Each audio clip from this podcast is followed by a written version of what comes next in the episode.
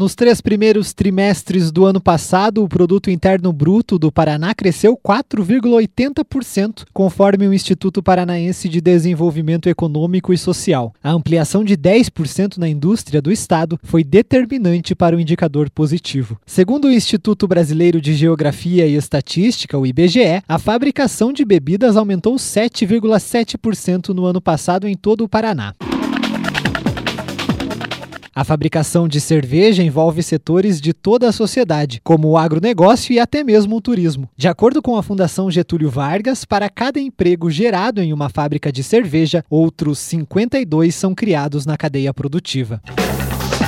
A aposta das microcervejarias é no turismo regional. O cervejeiro Jackson Steidel organiza tours em sua empresa em Ponta Grossa para os clientes conhecerem os tipos de cerveja pessoas que adoram a bebida, né, têm paixão pela bebida, outros muita curiosidade em interessar nesse, nesse hobby, né, de tomar uma cerveja diferenciada, e grupos de fora, tipo Curitiba, eles juntam lá um pessoal para valer a pena, né, vir fazer todo esse trajeto, né, de São Paulo, é Brasília. São grupos de cerca de 25 pessoas que fomentam o turismo se hospedando em hotéis e visitando pontos turísticos. São iniciativas que juntam empreendimentos de vários setores.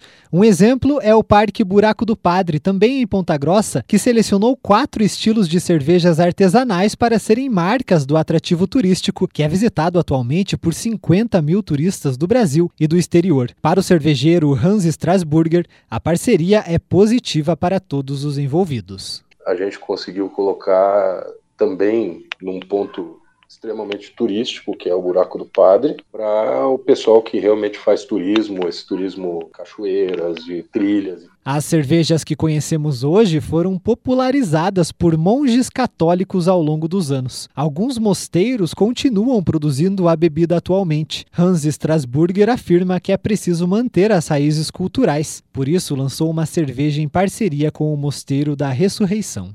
Olha, a história da cerveja está diretamente ligada aos mosteiros, né? Nós estamos falando de uma tradição milenar, é uma cultura que a gente não pode deixar morrer de jeito nenhum. E o garçom já enche o copo da saideira. É hora de fechar a conta e esperar para o próximo happy hour. O turismo junta as pessoas e a cerveja sempre vai estar no meio disso. Se a música pede para dobrar a produção, a indústria cervejeira do Paraná já vem se preparando para os próximos anos. Reportagens Taila Jaros para a CBN.